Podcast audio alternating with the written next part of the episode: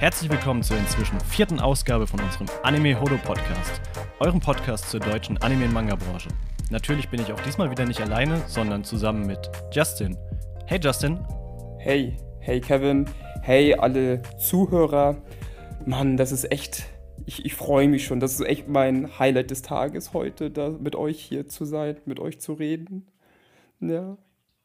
Ne, nicht traurig, aber irgendwie das Wetter ist irgendwie warm, aber dann ist es halt auch kalt und es regnet. Irgendwie ganz verwirrend, aber ja, ich bin auf jeden Fall froh, hier zu sein mit euch. Und ihr fragt euch bestimmt die ganze Zeit, hä, warum euch? Denn wir haben halt auch einen Gast. Und zwar haben wir zu Besuch Manga-Redakteur Antu von Ultraverse. Dort betreut er vor allem schon Serien wie Shangri-La Frontier, Kimono Jihan und den Webtoon Megahit Solo Leveling. Also solltet ihr, liebe Hörer, einen dieser Titel lesen und wollt Liebe verteilen, dann ist Antu die richtige Empfangsperson. So, Antu, wie geht's dir? Ach, mir geht's gut. Ich bin froh, bei euch da sein zu dürfen, dass ich eingeladen wurde. Ich habe mich schon den ganzen Tag drauf gefreut. Ja, oh, das hören wir doch sehr, sehr, sehr gerne. Ich bin auch echt froh, dass du hier bist, denn man, man sieht dich ja auch öfter mal auf Twitter, wie du dort ein paar nette Sachen schreibst, ein paar interessante Sachen schreibst, über ein paar Titel halt ähm, einfach informierst. Ähm, und ist jetzt echt mal eine gute Gelegenheit, dich auch besser kennenzulernen. Und direkt, um dich auch besser kennenzulernen, will ich dich einfach mal fragen, was verbindest du mit Japan? Äh, mit Japan, das ist echt groß. Ähm, mit Japan für mich ist dieses, diese große, also für mich, ja. ähm, Japan ist für mich das Land der Gegensätze zum einen. Du hast so ein breites Spektrum von moderne altes Zeug, du hast Anime-Tradition, du hast leckeres Essen, komische Sitten, alles mögliche. Das ist einfach so ein diverses Land, was einfach aufregend hoch 10 ist. Ich war jetzt mittlerweile, lass mich lügen, dreimal da. Äh, unter anderem für ein ganzes Jahr schon mal. Ähm, und man hat sich immer noch nicht satt dran gesehen, weil es einfach immer und immer wieder irgendwas Neues zu entdecken gibt und es wird einfach nicht langweilig. Also ich könnte, glaube ich, Stunden drüber reden, was ich mit Japan verbinde, aber ich glaube, zum Groben, ja. Gegensätze. Auf jeden Fall Gegensätze bin ich ganz deiner Meinung. Und auch wenn unser Gast heute nicht Kintaro ist, hast du doch sicherlich trotzdem ein bisschen was von der Schule des Lebens zu erzählen, denn ähm, ein Vogel hat mir zugezwitschert, dass du ein Auslandssemester in Japan gemacht hast. Also du warst tatsächlich ein ganzes Jahr dort. Genau. Also hau mal raus. Wie viele anderen habe ich ein Abi gemacht, ähm, war an der Uni, ähm, habe das komplett anderes studiert. Ich habe nämlich äh, regenerative Energien studiert, denn damals, oder was ich heute immer noch heißt es, mach irgendwas mit deinem Leben, was Geld bringt, werd Ingenieur oder irgend so ein Kram. Mhm. Und dann dachte ich mir, hey, ich war Mathe, Leistungskurs Physik, war auch ganz okay, setze ich mich mal da rein und habe dann gemerkt, ja, ist okay, finde ich aber ungeil. Was habe ich gemacht? Ich habe Japanologie studiert, einfach weil ich Bock drauf hatte. Ich habe gesagt, hey, ich gehe das Risiko ein, es ist, ich empfehle es nicht, wenn du sagst, du willst damit einen Beruf finden, hundertprozentig. Es ist, ein, es ist ein Studiengang, wo du sagst, du hast Bock drauf, du willst dich informieren, du hast eine Vision schon, was du damit machen willst, aber es ist nicht ein Studiengang, wo du sagst, hey, mit Japanologie hole ich das große Geld. Und mit dem Wissen habe ich mich dann darauf eingelassen, habe ein anderes Studium abgebrochen, bin da reingegangen, habe in Leipzig studiert und im Rahmen dieses Studiums äh, war ich dann für zwei Semester, also ein ganzes Jahr in Japan an der Universität Kobe und habe da Unmengen erlebt. Also ich glaube, ich war vorher nämlich schon mal im Urlaub in Japan, weil es war so kurz vor dem Studium so. Wohin fährt man denn als, als krasser äh, Fan ähm, natürlich nach Japan muss man äh, mindestens einmal im Leben äh, geflogen sein. Ich glaube, das ist bei euch nicht anders. Und äh, ja. das war dann natürlich vor dem Studium für mich die Bekräftigung von, ja, ich habe das gesehen, was ich sehen wollte und mehr. Ich wurde nicht desillusioniert ähm, und war, okay, ich muss das, ich will das jetzt noch vertiefen, ich will das lernen und sehen, was viele eigentlich nur so ankratzen und durfte dann im Rahmen des Studiums, weil sich einfach anbot, äh, auch ein Jahr rübergehen und in aller Ruhe einfach mal das Land erforschen. Weil in, in zwei, drei Wochen siehst du nur das, was alle Touristen sehen. In einem Jahr, dann hast du wirklich gelebt. Das ist echt cool. Für alle, die jetzt trotz deiner Warnung Bock haben, Japanologie zu studieren oder es vielleicht gerade selbst schon tun, hat man denn dieses Auslandssemester ziemlich sicher oder ist es schwierig, da reinzukommen? Wie, weil das ist ja wahrscheinlich etwas, was sehr viele Leute am reizvollsten an dem Studium finden. Wie kommt man denn an dieses Auslandssemester ran? Also bei Japanologie an sich erstmal sollte man sich auf jeden Fall informieren, an welche Uni man geht. Die verschiedenen Universitäten haben verschiedene Schwer äh, Schwerpunkte. Also ich glaube, zum Beispiel in Halle ist ein sehr ähm, großer Schwerpunkt auf die Wirtschaft gelegt zum Beispiel oder in Leipzig ist es ein bisschen auf, auf Gender Studies und Co. Also du hast ganz viele andere Aspekte. Wirklich je nach Uni lernst du was anderes, womit man wieder dann seine beruflichen Chancen aufbessern kann oder und so weiter. Und dieses Auslandsstudium oder Semester ist echt auch wieder abhängig von den Unis, wie das da gehandelt wird. Es ist nicht sicher. Es fliegt auch nicht jeder. Es ist immer noch ein Bewerbungsverfahren. Es ist natürlich aber vereinfacht bei vielen Unis, weil viele Japanologien haben eine bestimmte Anzahl an Plätze zugesichert. Sozusagen. Das heißt, was ich, ich denke mir jetzt ein paar Zahlen aus, diese Uni X darf dieses Jahr 15 Leute nach Japan schicken an weiß ich nicht, fünf Universitäten. So Partner-Uni-Style halt. Ne? Genau, Partner-Uni-Style. Ja. Ähm, natürlich, die haben nur 15 Plätze. Wenn du aber jetzt einen Studiengang von 30 Leuten oder 40 Leuten hast oder so, dann streitest du dich mit den anderen drumherum, sofern überhaupt alle mitwollen.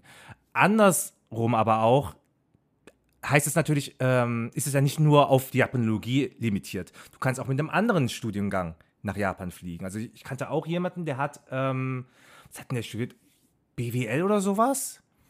Und ähm, hat sich dann äh, die, die Wirtschaft in Japan dann angeguckt und ist also mit einem ganz anderem Hintergrund nach Japan geflogen, hat dann auch dort noch Sprachkurse belegt, also hatte Unterricht auf Englisch und auf Japanisch plus Sprachkurse und hat es so kennengelernt. Okay, also wenn ich das richtig verstanden habe, also deine Uni hatte 15 Plätze sicher, die äh, an, an japanischen Partneruniversitäten, die besetzt werden können von Leuten aus der Uni, die halt dorthin wollen.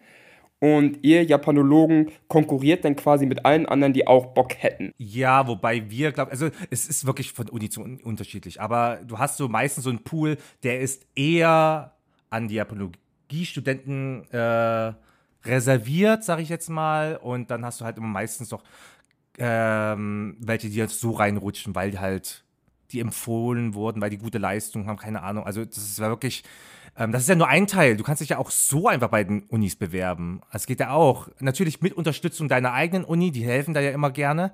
Aber das ist ja, diese, diese Partner-Uni, dieses System ist ja wirklich nur ein Teil oder eine Möglichkeit von mehreren, wie man rüberkommt. Ebenso gibt es ja auch dieses sogenannte DAD-Stipendium, wo du sagst, hey, du kannst ja auch mit, mit gewissen Hilfs- Programmen und Fördergeldern rübergehen. Und ähm, da gibt es unendlich Möglichkeiten eigentlich. Das ist nur eine. Und ich bin halt über die Partnerunis rübergekommen. Ich kriege gerade so einen krassen Flashback, weil während meiner Uni-Zeit war ich auch im Ausland, leider nicht mhm. in Japan, ging nicht aus verschiedensten Gründen. Ich war dann in den Niederlanden, auch weil der Studiengang dort exzellent war. Ähm, und jetzt, wo du das sagst, mit man muss sich bewerben und dann DAAD, Stipendien etc., ich kriege gerade so richtigen Flashback zurück, Uni-Zeit. Äh. Es ja. war echt so. Echt, ich habe da echt äh, gewisse Formulare ausgefüllt. Hier mein Durchschnitt, hier nochmal für ein Stipendium was eingereicht und da und da was. Also ich meine, man guckt ja, woher man das Geld zusammenkratzt, ob man nur, was kriegt oder nicht. Aber erstmal, man braucht ja die Kohle. Das gehört nämlich auch dazu, was viele nicht wissen. Man muss, bevor man hingeht, schon ein gewisses Pensum, also einen gewissen Geldbetrag schon da haben, damit die Japaner natürlich auch eine Absicherung haben. Hey, du fliegst nach Japan, bist aber nicht obdachlos.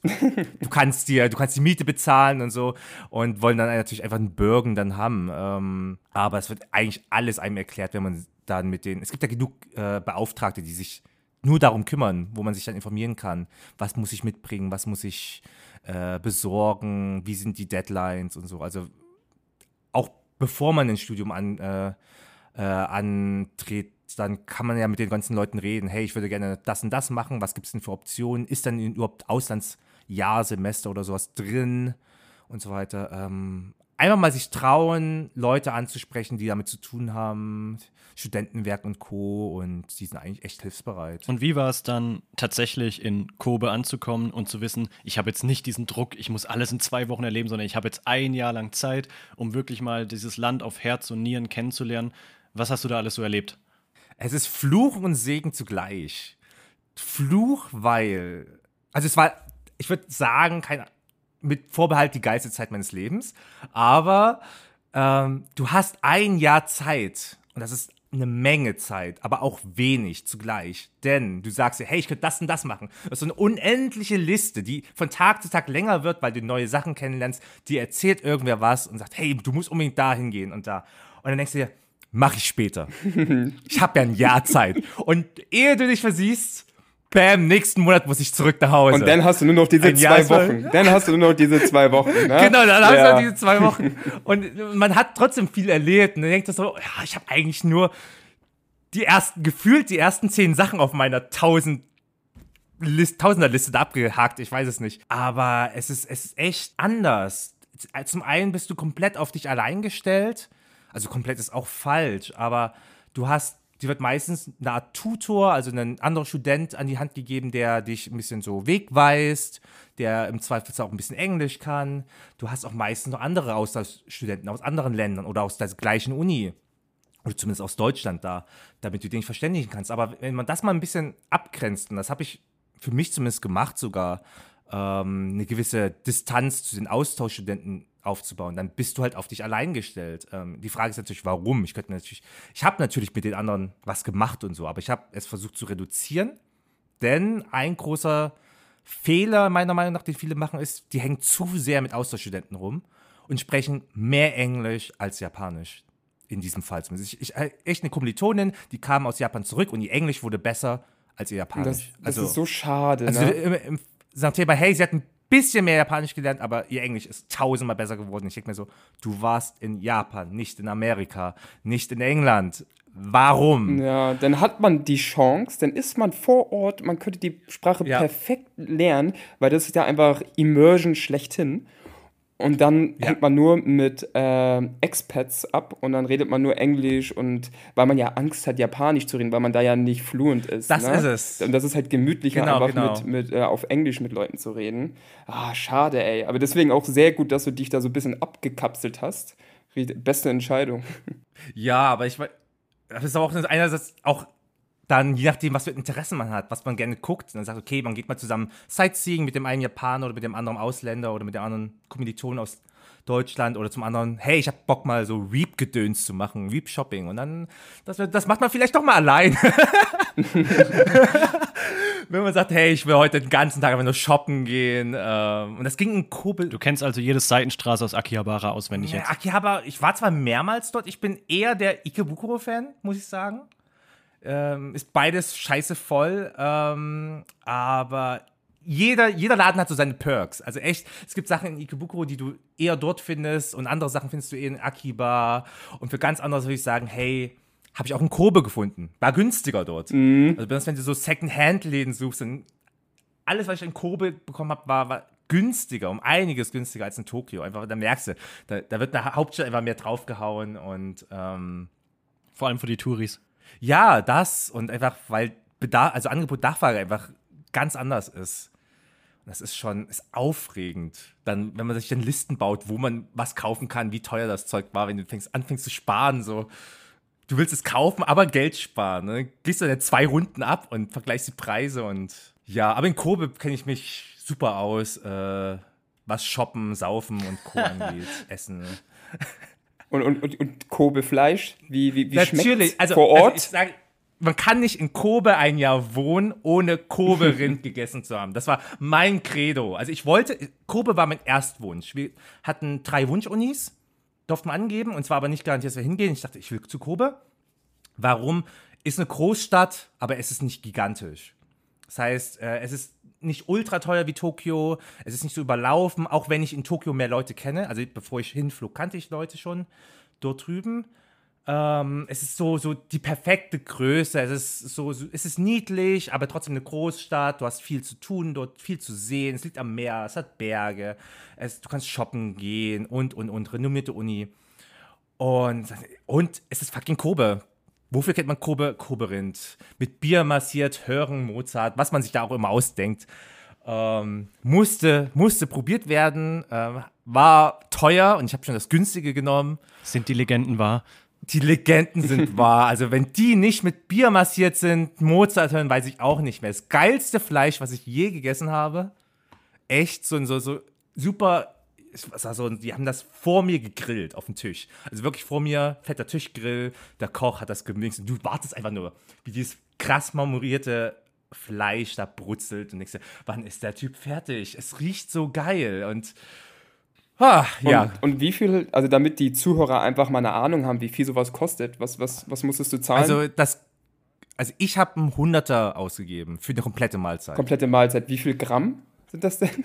Oh Gott, wie viel Gramm war denn das?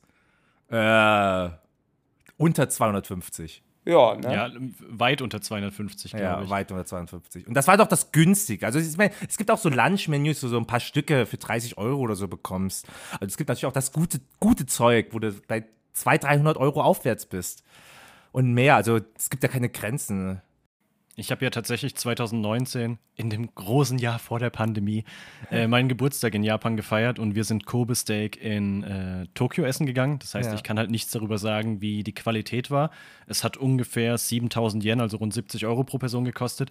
Und selbst das war schon der absolute Wahnsinn. Ja. Und äh, es hat sich dann wirklich zu meinem Guilty Pleasure entwickelt, da, ähm, als all meine Freunde dann schon so an dem Punkt waren, boah, wir können uns das geile japanische Essen nicht mehr leisten, sind die dann jeden Tag in Shibuya zu McDonalds gegangen. Und gegenüber von dem McDonalds war aber so ein kleiner Bauchladenverkäufer, der Kobe-Fleisch am Spieß verkauft hat. Und es war halt ein Zehntel einer McDonalds-Portion und hat aber trotzdem 1200 Yen gekostet, also rund 10, 11 Euro. Und ich habe mir das halt jeden Tag gegönnt. Ich war zwar nicht satt, aber ich war sehr glücklich.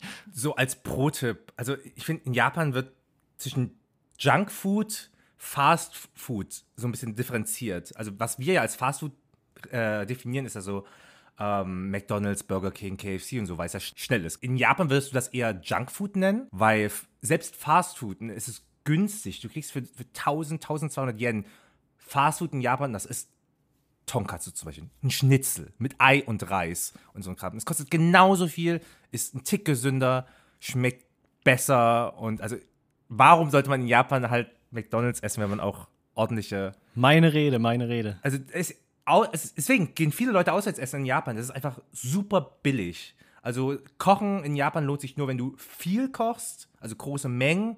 Äh, wenn du wirklich nur eine Portion kochst, äh, bist du günstiger, wenn du auswärts essen gehst.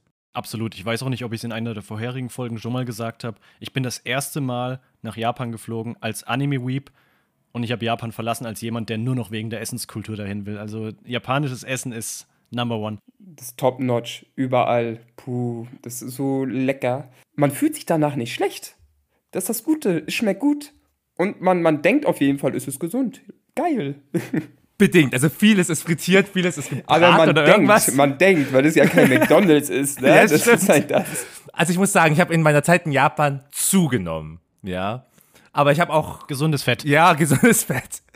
ähm, ich habe vorher auch relativ, ich sag mal, relativ wenig gewogen, so ist es nicht, aber man isst viel, man ist sehr geneigt, viel auszuprobieren. Jede, jede Region, egal ob die nur fünf Kilometer entfernt hat, jeder hat irgendwie ihre Spezialität. Die ist minimal anders als die Nachbarstadt oder so.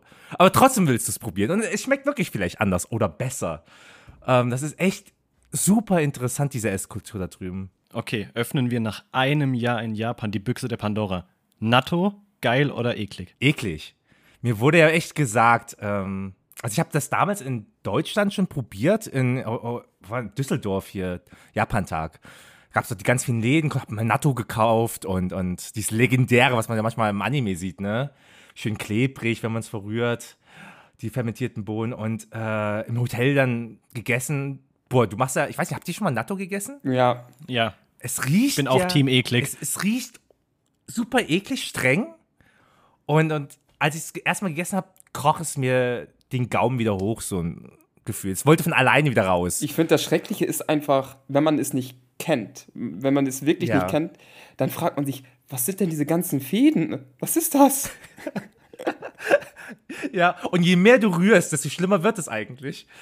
Also wenn du, genau du, der gerade zuhört, jetzt sagt, Natto ist mega geil, bitte schreib uns eine PN, wir wollen das wissen, was daran so geil ist. Ja, und das Geile ist, also Natto ist super gesund. Nichts gegen Natto, es ist super gesund und so.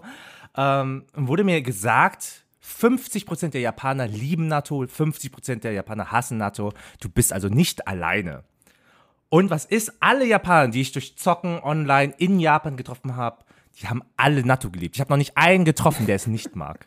Es ist eine, es ist eine Urban Legend, dass Natto in Japan gehasst wird. Ich glaube, viele mögen es auch einfach, weil die damit aufwachsen, ne? Also das ist etwas, ja, Wahrscheinlich auch. so ein Nostalgiefaktor. Und es ist spottbillig. Ich meine, ich, ich glaube, eine Packung Natto kostet, weiß ich nicht, 30 Cent oder so. Wow. Isst du halt mit, mit bisschen Reis und äh, hast halt was Gesunderes, Leckeres gegessen. Ähm, ich habe es übrigens dann auch in Japan nochmal probiert, nachdem er, hey, in Japan, vielleicht ist es dann anders als in Deutschland. Nein, war nicht besser. war nicht besser. So, und wenn du jetzt an dein Austauschjahr in Japan zurückdenkst, welche Erinnerung kommt dir dann sofort in den Sinn? Was ist die krasseste Erinnerung an diesem Austauschjahr? super schwer. Ich habe viele krasse Erinnerungen gehabt. Ähm, eine sehr tief sitzende ist äh, Saufen. Witzigerweise. ähm, ein guter Freund von mir, den ich aufs Gaming kennengelernt habe, hat mir Bars vorgestellt. Und da gab es eine Bar, und ich finde, diese Barkultur in Japan ist wirklich anders als in Deutschland. In Deutschland viele Bars sind ja so Bar in einem Hotel, Restaurant, Bar, Bar in einer Disco oder so. Während du wirklich in Japan, wenn du von einer Bar redest, hast du die Klasse, du gehst rein, du hast einen Tresen, wenn es hochkommt, zehn Sitze und einen Tisch und das war's. Das ist eine Bar, das ist ein Bartender, wirklich so ein Typ. Und mehr nicht. Also wirklich, es ist ruhig, ganz entspannt, bisschen fein. Aber nicht, mit fein meine ich nicht, dass es irgendwie einen Dresscode gibt oder so. Wirklich einfach so eine entspannte, coole Atmosphäre. Ähm, und äh, ich hatte echt eine Lieblingsbar dort. Äh, in Kobe ist die Bar Puzzle, Shoutout. Äh, wer mal in Kobe ist, nachgucken. Ähm, und zwar das Coole, ich, ich war, glaube ich, am Anfang, also wirklich so um Oktober oder sagen wir mal November, Dezember, Januar war ich wirklich einmal im Monat dort, weil es nicht günstig ist. Also, weiß ich, ich habe, äh, aber dann so ab Februar, März war ich so fast jede Woche. Ähm und es war echt, ähm, das Coole da war, ich habe mich sehr schnell mit dem, mit dem Bartender oder mit dem Meister sozusagen, mit dem Master befreundet, weil der sehr jung war. Der war also in seinen 30ern. Und das Krasse war, er war ein fucking Reap. Er war Gamer, er hat Anime-Manga konsumiert und wir haben uns verstanden. Wir haben geklickt einfach. Wir haben wenn, also natürlich hat er sich um alle Leute gekümmert dort, aber wenn wir auch viel geredet haben, dann ging dann uns so, hey, was zockst du gerade oder so? Lass mal hier, demnächst, demnächst kommt das neue Dragon Quest Heroes 2 raus. Kaufst du das auch? Das war wirklich die Zeit, wo das in Japan rauskam. Und ich habe nicht mal das erste gespielt. Und dachte mir so, hm. Und dann so, ja, er hat es vorbestellt. Und so, na okay, kauf ich's. Und dann haben wir uns echt zum Zocken verabredet. Und bin ich um 0 Uhr hingegangen an einem Freitag. Hab bis, wie lange habe ich da gesoffen? Ich glaube, bis 3 Uhr nachts habe ich da gesoffen. 3 oder so. Und dann haben die den Laden zugemacht. Also er hat, er hat noch einen Assistenten, der genauso ist. Haben die zugemacht, bis er aufgeräumt. Dann haben wir echt so von, weiß ich, halb vier bis um sieben gezockt. In den Morgen. Bestes Leben. Bestes Leben. Wenn das möglich ist, ist es das beste Leben. Ohne Schuldgefühle.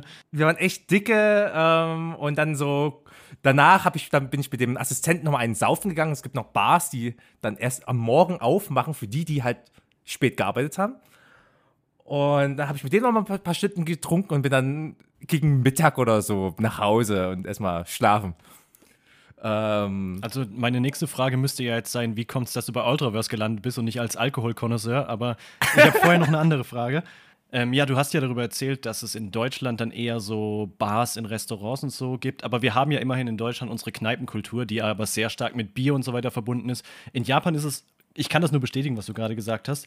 Wenn jemand schon mal die Yakuza-Games gezockt hat, nein, da ist das nicht total romantisiert, sondern es ist wirklich so High-Class und edel. Und selbst wenn die Japaner sich unter den Tisch trinken, dann sind die trotzdem nicht negativ auffällig oder so, sondern es wird da wirklich sehr auf so eine angenehme Atmosphäre geachtet. Und was mich am meisten fasziniert hat, als ich auch meine erste Barnacht in Japan erlebt habe, war wirklich, wie. Ähm, abwechslungsreich und, und kreativ die Drinks dort sind. Also ich hatte dann so einen Drink, der war irgendwie mit rot-blauer Farbe, die sich gewirbelt hat und verschiedenen Viskositäten und dann war er mal süß, dann war er mal sauer. Also dafür, dass die Japaner ja in den Klischees keinen Alkohol vertragen, ist die Cocktailkultur und und der Variantenreichtum dort wirklich gigantisch. Also ich war auch super, super begeistert einfach von dieser Barkultur in Japan. Definitiv. Ich meine, die Kneipenkultur haben sie ja auch. Es ist ja dieses Isakaya, was ja sehr nah an unsere Kneipenkultur kommt, wobei da eher dieses Kneipenkultur plus Essen ist. Was Äh, geiler ist. was geiler ist, wobei es ist saulaut und das und die Drinks sind alle fucking gestreckt. also, ich, ich erinnere mich, ich habe einen Gin Tonic mit Orange oder sowas bestellt und es hat sich nach O-Saft geschmeckt. Ich weiß es nicht mehr. Und selbst der zweite hat super gestreckt geschmeckt und es war so, ich schmecke den Alkohol nicht raus. Ähm, ist bei den Bars zum Glück nicht so, weil das halt dann spezialisierte Läden sind. Ähm, aber genau was du sagst, dieses Einfallsreichtum. Du hast ja auch sehr oft, ich weiß nicht, ob du da mal warst, ähm, so themenbasierte Bars, inoffizielle. Es gibt ja eine, in Börsen in Tokio eine berühmte Jojo-Bar. Oh, führst du uns ja beim nächsten Mal hin? Gerne. Ähm, wo wirklich jeder Drink an irgendwas aus Jojo angelehnt ist. Ob ein Stand, ein Character, eine Fähigkeit. Und es ist, es ist auch irgendwie ähm, auch optisch dann so. Es gibt halt einen, ich glaube, ich weiß nicht, ob das der Sheer Heart Attack ist oder irgendwas. Also irgendwas von, von, von Kira, wo dann auch eine Hand mitkommt am Glas. Du kriegst so eine Fake-Hand und so, es ist echt mega, wie, wie einfallsreich die Leute sind. Es sind natürlich nicht nur solche Bars, sondern auch die normalen sind natürlich sehr kreativ. Du, Justin, wie schaffen wir das denn, dass jede Podcast-Folge immer bei Jojo landet? Ich, ich, ich weiß nicht. Also, Jojo ist nicht nur in der Popkultur verankert, sondern auch in Anime Horo. Also, ja. also ohne, ohne Jojo, es ohne Anime Horo, ne? Punkt. Ja, genau. Es ist überall. es ist einfach überall. Und das Schlimme ist ja, also du hast diese Klassiker und selbst Japaner, die keine Otaku sind oder so, kennen sich damit bedingt aus. Also auch ganz komische Geschichte. Ähm, ich habe eine Freundin getroffen, die ich online kannte, ähm, und wir waren zusammen essen beim Yakitori Isakaya ihres Onkels. Und da saßen wir am Tresen, wo wir gegrillte Yakitori-Spieße bekamen und neben mir saß ein Stammgast und wir haben uns über Anime unterhalten. Also ich mit der Freundin über Anime unterhalten.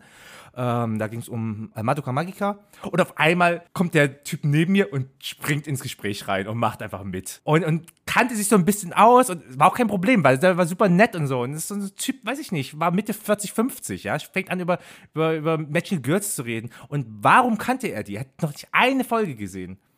Ähm, Pachinko, mm, also Slot Machines. Ja, und er hat halt immer, er hat immer diese Madoka Magica Slots gespielt. Und hat also gefühlt den, den, gesamten Plot in dieser Slot Machine kennengelernt. Oh, wie absurd eigentlich, ne? Aber es ist, es ist voll super witzig, absurd. Voll geil das ist irgendwie. mindestens so fantastisch wie, ich weiß nicht, ob ihr das mitbekommen habt, aber ich bin ja auch großer Metal Gear Solid Fan. Und es gab vor vier, fünf Jahren, kurz nachdem sich Konami und Kojima getrennt haben, gab es auf einmal äh, Videos im Netz, dass Metal Gear Solid 3 in der Fox Engine von Metal Gear Solid 5 geremaked wurde. Und alle dachten so, oh mein Gott, macht Konami jetzt ein Remake? Und dann waren das Cutscenes nur für die Metal Gear Solid Pachinko Slot Machine, die extra dafür in der Fox Engine gemacht wurden. Und oh, für mich ist eine Welt zusammengebrochen. Aber irgendwie ist es ja auch super geil. funny. Ah ja, falls irgendwer mal nach Japan geht und Pachinko ausprobieren will, geht nur mit einem Japaner dahin, sonst wisst ihr nicht, was ihr da zu tun habt. Ja, ich habe es probiert und ich habe 10 Dollar verbrannt. Und, und ihr müsst echt aufpassen. Es ist laut. Eure Ohren werden so wehtun und ihr werdet so nach Zigaretten stinken. Das ist wirklich, also Leute, ähm, das ist nicht übertrieben. Also echt aufpassen. Nehmt das als Punkt mit auf eure Bucketlist, aber erwartet einfach nichts. Ja, erwartet nichts. Ich habe hab 30 Euro verloren, ohne es zu wollen.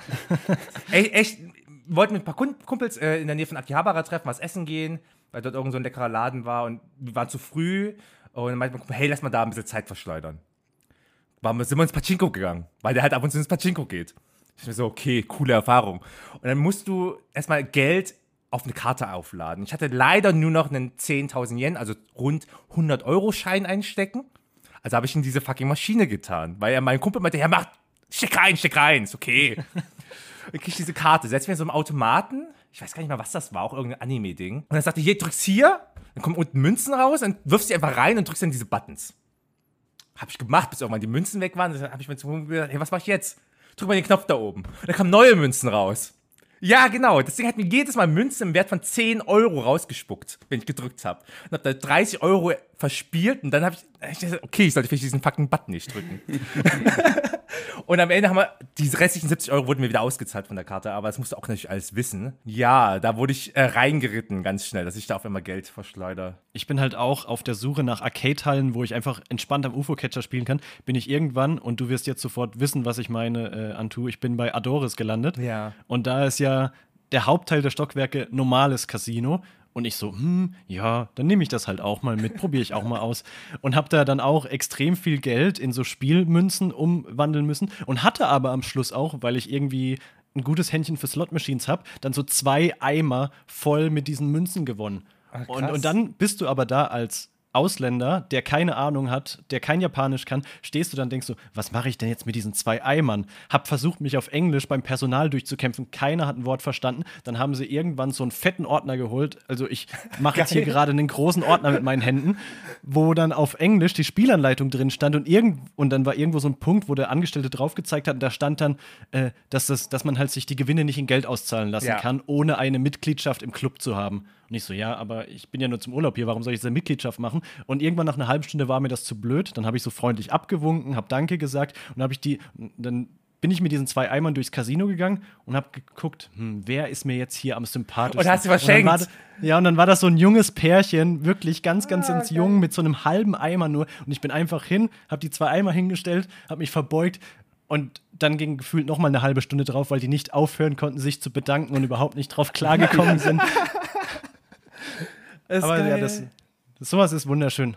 Das bleibt halt auch in Erinnerung. Ja, es bleibt so, das sind so die besten Momente eigentlich. So. Besonders in die, was bei Adoris oder so, diese, diese Game Center, da erwartest du nicht irgendwie Geld zu bekommen, oder zu gewinnen, weil das ja eher zum Spaß ist. Da gehst du halt wirklich, wenn du was gewinnen willst, in die richtigen Pachinko-Hallen. Wobei selbst das ein Farsch ist. Aber der große, der große Punkt, warum die keine Geldauszahlung machen, ist ja, Glücksspiel ist in Japan verboten. Und, äh, aber rein zufällig, rein zufällig, wenn du den Pachinko-Laden verlässt, ist um die Ecke aus heiterem Himmel ein Laden, der diese Münzen ankauft. Ganz zufällig. Ganz zufällig. Und der hat auch rein gar nichts mit diesem äh, Glücksspielgewerbe zu tun. Ähm, ja. Der mag einfach nur Münzen. Er mag einfach nur Münzen und gibt dir äh, Geld dafür. Oh, ich beneide euch, dass ihr auch wirklich gespielt habt, denn ich war nur in, in dieser Pachinko-Halle Ja. und das war dann direkt zu viel für mich und ich war richtig überfordert und deswegen dachte ich, oh nee, ich gehe jetzt wieder raus, bye bye. Ähm, aber weil ihr eure Casino-Geschichten teilt, will ich auch eine Ge- Casino-Geschichte teilen, die jetzt nichts mit Pachinko zu tun hat. Ich will auch im Club sein. und zwar war ich mit Freunden in Las Vegas und hab dort ähm, an so einer, an so einer Slotmaschine 10 Dollar reingepackt und hab ungefähr 1200 Dollar rausbekommen. Krasser Dude. Du gewinnst sogar. Mhm, Ich wollte ich, ich, ich einmal kurz angeben. Ein, ihr könnt auch klatschen, wenn ihr wollt. Also ich warte. Ah, danke, danke. Ja, nee, so ein Glückserlebnis hatte ich nicht. Also besonders, jetzt ein bisschen weg von den Slots, aber Kran-Dinger sind auch die Hölle, bin ich nicht gut drin. Wenn ich, wenn ich mein Geld an Automaten loswerden will, dann eher wirklich die, die Games. Riven Games oder Gundam oder sowas. Ähm, da da sage ich mir, kriege ich zwar nichts raus, macht aber Spaß. Taiko no Tatsujin. Geht immer. Ja, Ich lebe Taiko ist cool, aber gibt's Besseres. Ich sag dir, Tunism. Es ist das Nonplusultra äh, Riven Game. Du hast so eine Piano Roll vor dir, Touchscreen und mit mit mit Höhensensor. Das kenne ich. Und das, war geil. Das ist geil, das ist das Beste, was Das es ist richtig geil. Das hat Ja. mir richtig Spaß gemacht. Das habe ich einmal oder zweimal gespielt, aus, also aus Versehen quasi. Ich bin einfach rangegangen, wollte spielen und es hat so Spaß gemacht. Boah, Flashback, geil. Danke. Antu, gibt's vielleicht für Social Media ein Foto von dir, wie du das spielst? Ich kann mal suchen, ich kann mal suchen. Oh, sehr schön. Halten wir hier fest. ich gehörte irgendwann zur Pro Elite, ich habe mir dann für jeden für jede Rhythmusspiele dann Handschuhe mitgenommen. Jetzt echt? Die ganz krassen, ja, ja. Also es gibt auch, äh, das ist besonders bei Mai Mai so, das ist so, sieht aus wie eine Waschmaschine mit Touchscreen und so. Hm, diese, ah. Und genau. Und besonders da benutzen viele Handschuhe. Also all- überall, wo du Touchscreen hast, benutzen viele Handschuhe, weil du einfach besser sliden kannst. Daran erkennst du die krassen Dudes. Und irgendwann habe ich mir auch welche zugelegt. Und äh, ja, es ist wirklich besser. Plus, wenn du die ganze Zeit irgendwie draufhaust auf die Dinger, tun dir irgendwann die Pfoten weh. Und das dämpft dann doch ein bisschen diesen Blow-up. Also war schon im Club. Ja, Unto der Rhythm Game Master. Krass, ey, krass. Hier, wir haben ja schon über ähm, Jojo geredet und über Madoka Magic. Madoka Magic oder Madoka Magica? Magica. Magica, ne? Oh, wie, wie ich da immer durcheinander komme wegen Madoka, Magica. Ähm, was waren denn so deine, deine ersten Berührungspunkte mit Anime und Manga? War, war Jojo wirklich, also war Jojo einer oder bist du mit anderen Titeln angefangen? Nee, Jojo war Später, ich, ich überlege gerade, was war mein erster Berührungspunkt? Wahrscheinlich als kleiner Knirps auf ZDF. War das ZDF, wo Sailor Moon lief? Ja, Sailor Moon lief auf ZDF, genau. Wo ich mich so noch gut erinnern kann, dass, wenn ich jetzt mal ein bisschen fast forward, klar, dann kommt diese, diese RTL 2-Ära mit, mit, mit hier Pokito und Co., äh, was da alles lief, habe ich auch alles konsumiert und was dann noch auf, auf Jet Jetix lief und Pro7 hatte doch Cardcaptor Sakura, Viva hatte Anime, Kabel hatte Anime, es war ja überall. Und, äh, die goldenen Zeiten. Die goldenen Zeiten, aber mein erster Manga hingegen war entweder Lafina oder Conan, glaube ich. Eins von beiden, ich kann es nicht sagen, aber es war nämlich Manga aus von Klassenkameraden. Da war ich aber schon auf dem Gummi und ein Klassenkamerad hat die gesammelt, ähm, beide, und hat mir beides ausgeliehen. Ich weiß nicht, welcher zuerst kam. An der Stelle auch kleiner Shoutout an deinen Chef Jo. Mein erster Manga war nämlich die Banzai. Jo, Banzai bin ich erst spät reingerutscht, weil ich einfach keine gekauft habe. Mein ganzes Geld ging für Pokémon TCG am Anfang raus. Ich konnte mir keine Banzai leisten. Justin, weißt du denn auch noch spontan deinen ersten Manga? Äh, ich glaube wirklich Dragon Ball. Nice. Also auch ein Shoutout an Jo. Ja, yo, yo, Shoutout. Der hatte seine Finger damals überall im Spiel. Jo hat ja eh Generationen geprägt damit. Banzai, Dragon Ball, wenn man sich überlegt, dass das am Anfang keiner wollte. Ne. Und dann auf einmal, bam, kam, kam das goldene Zeitalter. Hier, und eine kurze Entweder-Oder-Frage. Ähm, Anime oder Manga? es ist echt schwer, ja. echt schwer. ähm, ich finde, vieles, was story-driven funktioniert, ist, ist Manga besser weil Anime diese 20-Minuten-Struktur manchmal doch diese Story auseinanderhackt und das Pacing äh, ein bisschen kaputt macht. Ähm, das heißt, alles, was, was so Richtung, was ist ich, was habe ich denn jetzt letztens gelesen? Äh, ja, äh, demnächst kommt bei uns Boys Abyss raus. Ähm, sehr geiler Show, äh, Szenenmanga. Ähm, der funktioniert super gut als Manga, weil einfach die Erzählstruktur einfach super gut passt. Deswegen das erste Kapitel ist auch richtig lang und danach die Folgekapitel ein bisschen kürzer, weil die einfach einen krassen Aufbau machen kannst. Gibt es, finde ich, in letzter Zeit auch vermehrt im Anime, wenn du mal so eine Doppelfolge als Episode 1 hast oder Opening, Ending wird komplett rausgestrichen und du hast nur noch, was ich, als Ending, so am Ende nochmal ein bisschen ein Lied reingespült. Aber es ist ja Manga ganz ein, ist um einiges einfacher, wenn du sagst, hast hier 40 Seiten Intro, 50 Seiten, ähm, macht einfach ein ganz anderes Pacing. Aber warum ich beide Medien gleich liebe, ist, äh, Anime, klar, es ist Sport-Action funktioniert einfach ganz anders und teilweise auch besser im Anime, weil es dynamisch ist. Es bewegt sich halt. Ähm, ich meine, Paradebeispiel ist einfach Demon Slayer. Ich meine, wäre der Anime nicht gewesen, wäre der Manga nicht so durch die Decke gegangen, wie er durch die Decke ja, ging. Folge 19, ne? Ähm, Folge 19. Genau, genau. Vorher war es ja doch, ich sag mal, relativ ruhig. Es hatte immer seine Up and Downs, aber, aber dann war ja Bam es war ja kein Halten mehr. Und ebenso, was ja auch super großer Faktor bei Animes ist, Musik. Äh, Musik kann einfach super emotional sein, was, was Text so zwar schafft, aber nicht in diesem, in diesem, in dieser selben Wirkung. Also auch, auch Bilder und Texte sind emotional, aber, aber Musik und Top, dann, dann ist der Damm gebrochen und alle heulen. Also ich.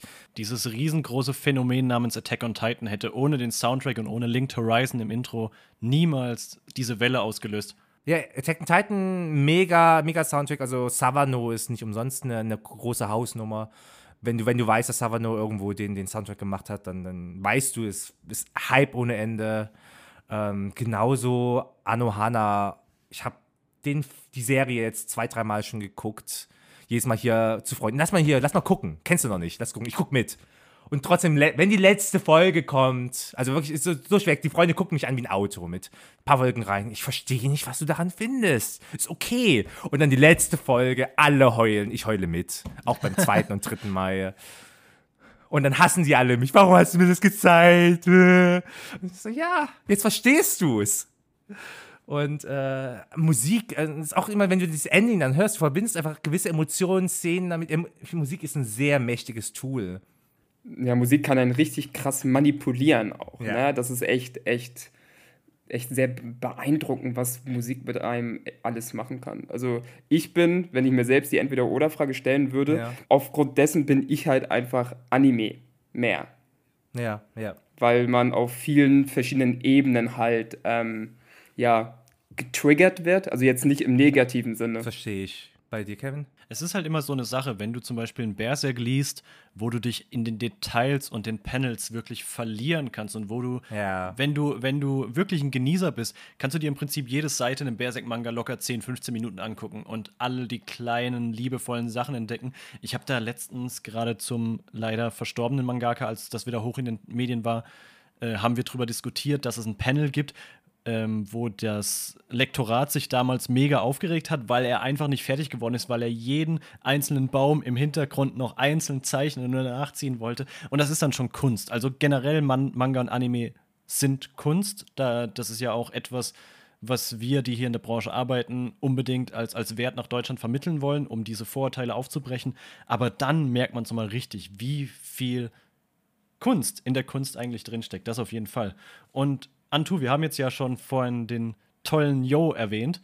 Erzähl uns doch mal, wie bist du denn überhaupt in die Branche reingerutscht? Was ist passiert? Ähm, ja, was ist passiert? Nach meinem Studium, ich habe meinen Bachelor abgeschlossen und dachte mir erstmal, hey, ich hätte irgendwie Bock, Geld zu verdienen. Uni war schön, äh, Geld ist schöner. und dachte mir, ich, ich gucke mich mal um, was ich damit machen kann. Denn, wie ich schon anfangs gesagt habe, Japanologie ist jetzt kein Studium, womit man jetzt die besten Arbeitschancen hat. Ähm, und wenn du jetzt einen Master darin machst, ist es eher so ein Ding, wo man sagt, okay, es ist sehr, sehr sag mal, natürlich ein trockenes Studium. Ähm, da möchte man vielleicht an der Uni bleiben oder so. Das hatte ich aber nicht vor. Ich wollte nicht, ich wollte nicht wissenschaftlich arbeiten oder so, sondern doch schon irgendwie äh, was Handfesteres in Anführungsstrichen. Das ist natürlich das Uni-Arbeiten handfest.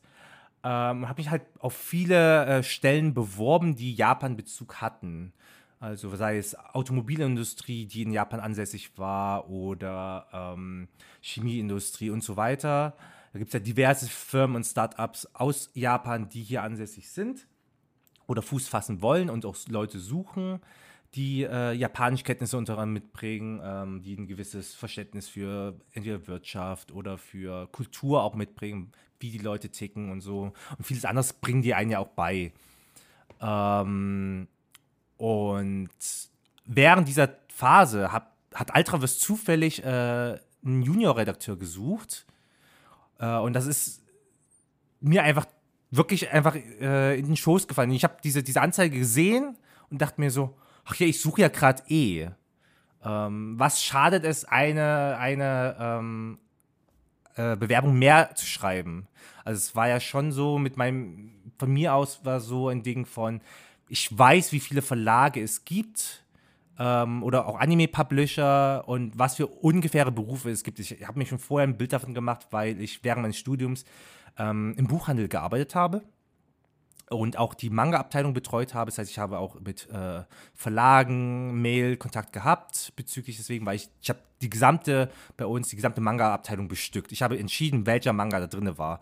Und wenn irgendwas nicht lief, dann kam es halt weg. Und wenn ich meinte, das wird der größte, nächste Hit, kam das rein. Ich habe die ganzen Regale dekoriert, ich habe äh, Highlights und so. Ich habe mich krass darum gekümmert und es lief echt gut. Also ich hatte echt am Anfang ein, ein Regal und hatte am Ende äh, drei Regale plus einen Tisch oder so.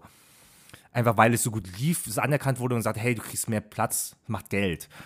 Ähm, und hatte schon Einblick in, die, in, die, in diesen, diesen wirtschaftlichen Aspekt. Wie funktioniert Manga ähm, hinter den Kulissen? Nicht nur von einem, von einem Otaku-Blick, Weep-Blick, sondern wirklich, was lohnt sich nur, weil man etwas mag, heißt es ja nicht, dass es automatisch objektiv äh, wirtschaftlich ist. Und da wusste ich natürlich, um jetzt zu- zurückzukommen, ja, wir haben zwar so viele Verlage, aber nur begrenzte Plätze an Arbeitsplätze plus ähm, die Verlage sind ja alle relativ klein. Ähm, also so viele Arbeiter sind das ja gar nicht drin. Das heißt, in meinem Kopf zumindest war das so, äh, wenn jetzt nicht aktiv gesucht wird, wenn nicht ausgeschrieben wird, und ich habe dann auch mal, mal geguckt, ob da irgendwie Stellenausschreiben sind, dann hat sich das so angefühlt, als müssten die Leute da raussterben. Weil das ist so, das ist halt so dieses, dieses, dieses Image von, es ist natürlich nicht, das ist nicht so natürlich, aber es ist dieses Image von, das ist doch der Traumjob schlechthin für jeden Otaku. Du arbeitest in der Industrie von dem, was du magst, das, als würdest du diesen Job kündigen wollen, als würdest du weggehen wollen. Du wirst du bis zum Lebensende machen. Das heißt, erst wenn da irgendwer rausstirbt, ist ein, ist ein Platz frei. Und dann, bam, da wird gerade gesucht. natürlich muss ich dahin. Plus, es ist Ultraverse, also ich will jetzt nicht meinen eigenen äh, Arbeitgeber hier äh, Honig ums Mal äh, schmieren, aber es halt Yo. Wie er schon gesagt, er hat Dragon Ball Banzai und so alles gemacht. Er ist einfach eine Koryphäe, die man einfach schon vorher kannte. Er, er hat dann ja, war ja bei Tokyo Pop, hat das riesig gemacht und so weiter. Jeder kannte ihn. Ähm, das war für mich dann auch ein Zeichen, okay, das ist ein Arbeitgeber, der krass Erfahrung hat, von dem man super viel lernen kann. Ähm, ich habe Bock drauf. Hab mich beworben und Mega, ja. es hat funktioniert. Ich bin, ich bin weitergekommen. Ich war im Recall und Hast du denn auch so, so, einen- so, einen- so einen Zettel bekommen? Wie früher bei Popstar? Nee, bei DSDS, ne? DSDS ist doch Recall, oder? Ja, DSS ist Recall. Ja. Ja, ich stelle mir gerade vor, wie so der blaue Tisch, äh, Johannes und Jo sitzen dran und Antu kommt so zum Vorsprechen. ja. Es war echt witzig, weil ähm, ich hatte alle meine Vorsprechen waren, also jetzt nie, die, die anderen, die ich, wo ich beworben waren alle online. Ähm, heißt, ich war auch im Anzug, habe mich angezogen, weil das, also Jobsuche in Japan ist super formell immer. Ne? Deswegen sagt man auch immer, diese, diese Zeit der Jobsuche ist wirklich, wo alle Studenten kurz vorm Abschluss äh, anfangen auf Jobsuche zu gehen, da wird Japan schwarz, weil alle im Anzug rumlaufen. Und habe mich auch dann äh, diverse Vorstellungsgespräche gehabt, meistens mit, mit Japanern, der die hier waren, plus die Mutterfirma in Japan. Das heißt, es war immer so ein, so ein Dreier-, Vierer-Call. Und dann dachte ich mir, okay, ich habe keine Ahnung, wie ich zum Vorstellungsgespräch in der Manga-Branche gehe. Ich bin wirklich im Anzug hingegangen. Ich war, war fucking overdressed. Aber das Geile war, also ich war also wirklich, waren auch äh, Johannes und Jo in dem Vorstellungsgespräch, ich habe mit den beiden geredet. Oh, und ich war auch, glaube ich, für, für, für, jo, äh, für, für Johannes overdressed. Aber ich hatte eine Persona 5 Tasche bei mir. Und die hat's gerettet. Also, und die hat es rumgerissen. Also ich habe, ich habe, ich bin halt sehr, ich bin halt sehr aus dieser, dieser äh, Business-Seite bin ich rangekommen. Halt mit, ich habe Erfahrung gesammelt von, ich war auf, auf habe im Buchhandel gearbeitet, habe da viel Erfahrung gesammelt, habe das und das gemacht, war auf Messen aktiv, habe da Shops geholfen, Zeichnern geholfen, weil ich da Verbindungen hatte und so. Ähm, und bin halt aus dieser Perspektive gekommen. Plus natürlich, ja, ich konsumiere das, habe das aber bald den Weep nicht so rausgehängen lassen, weil ich, ich wusste, es muss, wenn du irgendwas verkaufen willst, nur weil ich es mag, heißt es nicht, dass jeder mag, ne? Äh, man muss diese, diese krasse, diese objektive Trennung führen können. Und ähm, bin halt den Approach gegangen. Und am Ende, wirklich, ich, ich, ich habe diese Tasche auch nicht gezeigt oder so. Ich wirklich, ich bin, war ein bisschen eher da, heißt, ich habe meinen Mantel ausgezogen, über die Tasche gelegt, habe dann in dem, in dem Meetingraum gewartet und dann beim Gehen Mantel angezogen, Tasche über die Schulter und dann Johannes so, ey, diese Tasche, ist sie nicht aus Persona 5? Sagen sie, ja. Und das waren so, so die letzten Worte vom Gehen. Und dann äh, bekam ich äh, ein paar Tage später halt die Mail, oder ich glaube, es war eine Mail, dass, dass äh, Jo mich gerne nehmen würde. Und wirklich im Nachgespräch, dann, als ich dann da war, so meinte echt, Johannes, diese Tasche hat mich gerettet. Das war der Icebreaker, ganz am Ende. Das war der Icebreaker, dass ich, dass, dass in mir doch ein innerer Reap drinne war, aber ich ihn einfach am Anfang einfach nicht genug raushängen lassen habe. Ähm, aber er trotzdem existiert, deswegen heißt es ja auch bei uns äh, Manga aus Leidenschaft, dass diese Leidenschaft ja da ist. Ne. Und um das zeitlich einordnen zu können, wann war das ungefähr? Warte, ich bin jetzt, ich glaube 2000, glaub, ich habe 2019 angefangen, lass mich lügen. 19, 20, ja, ich habe glaube ich 2019 angefangen, das heißt, ich habe mich, das war Oktober 2018 beworben. Es ging recht alles schnell, Oktober, November, so die Drehe. Hm, okay. Lass mich lügen, plus minus ein Jahr. Seit, seit ich, seit Corona sind Jahreszahlen Schall und Rauch. Ja, verstehe ich. Verstehe ich, verstehe ich. Und du arbeitest dann ja bei Ultraverse als Manga-Redakteur. Genau, was, was zeichnet die, die, die Arbeit denn so aus? Genau, ich bin Redakteur ähm, für im Schonbereich, ähm, auch ab und zu ein bisschen Szenen oder wenn es drauf ankommt, auch andere Sachen. Ähm, das heißt, wir ist viel Planung dabei mit wer macht äh, was. Also wir kriegen so Titel zugeteilt. Das heißt, ich, wie du vorhin gesagt hast, ich bin für Solo-Leveling zuständig. Shangri-La Frontier, Shibuya Goldfish habe ich den ersten Band gemacht, Solo-Leveling, Takagi-san und, und, und. Und dann geht es darum, okay, wer soll das übersetzen? Das heißt, du suchst einen Übersetzer, mit dem du äh, diese Serie dann zusammen begleitest ähm, und gibst das raus, planst, okay, bis dahin, dann brauchst du das, kriegst eine Übersetzung zurück. Äh, das wird natürlich gelettert. Das heißt, hey, bis dahin, dann muss das fertig werden. Dann guckst du das an, kriegst einen fertigen geletteten Text und musst die, die Texte bearbeiten. Denn Japanisch ist super kompakt. Wenn du einen japanischen Text ins Deutsche äh, übersetzt, kriegst du meist, weiß ich, nochmal 60% extra raus von der Länge. Das heißt, passt das überhaupt in so eine Sprechblase rein? Kann man das vielleicht umformulieren oder durch andere Synonyme oder anderes irgendwie so reinkriegen, dass es optisch auch schön aussieht, ohne dass die Blase platzt und du Schriftgröße 2 hast. Also sowas machen wir. Dann geht es natürlich auch weiter. Was kann man denn so Cooles mit dem Titel machen? Extras, äh, irgendwelche Aktionen mit dem Marketing. Das heißt, hey, lass mal brainstormen, was man da machen kann. Äh, vielleicht lohnt sich hier ein extra zu dem Band, ein Schuber oder so ein Kram dann äh, auch andere Aktionen. Du hast ja auch von, von Trailern geredet. Das heißt, wenn man vielleicht einen Trailer zu machen kann, mal Marketing ansprechen, hey, ich habe das und das gesehen, wollen wir nicht für sowas anstoßen? Dann ist man natürlich auch auf Messen dabei und, und, und. Also viel Arbeit am Buch selbst, am inhaltlichen Aspekt. Wie sieht es aus? Was kommt dazu? Was steht drinne? Spricht der Charakter, wie ich es mir vorstelle? Und Recherchearbeit natürlich auch.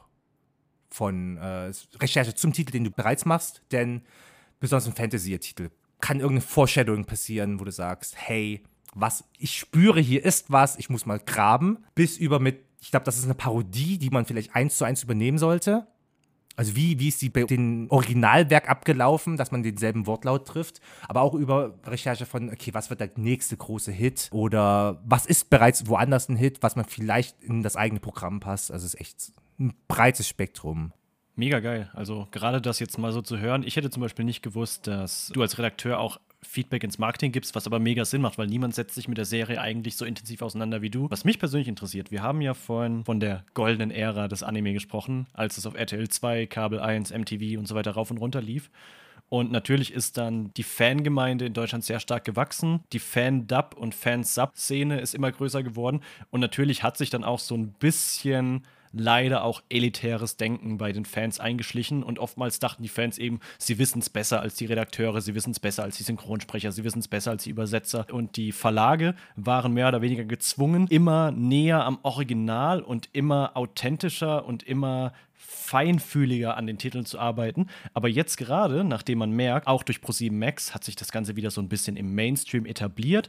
Die Fangemeinde wird größer, wird breiter, wird gelassener hast du auf einmal so Titel wie Peter Grill oder Chainsaw Man, die mega krasses Feedback und mega viel Lob bekommen, dadurch, dass sie so ein bisschen freier geschrieben sind, so ein bisschen kreativer, sich vom Original entfernen und Wortwitz reinbringen. Deswegen interessiert mich, wie sieht es denn bei Ultraverse aus? Hast du viel kreative Freiheit? Kannst du so wirklich den eigenen Unto channeln und in deine redaktionelle Arbeit reinbringen? Ja, also das gehört immer dazu. Ähm, denn Japanisch, also Japan hat erstmal einen ganz anderen Humor zum Beispiel als wir Europäer oder der Westen an sich. Ähm, Japan lebt viel von, von hast zum Beispiel dieses Mansai, was dieses zwei, äh, dieses Comedy oft von zwei Leuten ist, wo du so einen Straight Man hast, jemand, der so ein bisschen blöd, blödlich ist, oder du hast auch viele Wortwitze und so ein Kram. Es funktioniert in der Form nicht im Deutschen, denn wir haben keine Kanji, wir haben nicht dieselben Vokabeln. Äh, das ist, wenn du, wenn du einen Witz erklären musst, ist er nicht witzig. Bei, bei, bei einer Anspielung ist es natürlich was anderes. Wenn der Autor natürlich hier zum Beispiel ähm, eine Anspielung auf ein, etwas Bestimmtes hat, was vielleicht sogar noch on top optisch äh, äh, visualisiert ist, einfach, dann, dann kannst du es eigentlich ändern, weil es ist ja da. Es, man sieht es ja auch. Also so ein ganz gutes Beispiel ist zum Beispiel, ich hatte in Die mit dem Teufel tanzt, habe ich echt lange äh, dran gesessen und am Ende hat es Karen, das ist unsere Licensing-Expertin, hat es herausgefunden. Sie ist Japanerin und sie hat es aber auch nicht am Anfang gerafft. Und zwar ähm, war eine Seite fürs Kapitel-Opener ähm, dann ganz viele Katakana, also das ist so die Schriftart äh, im Japanischen, um Fremdwörter oder Laute oft zu vermitteln. Und äh, standen ganz viele dran. Ich habe sie nicht gerafft. Das stand so bam, bam, bam, und so, ganz viele davon.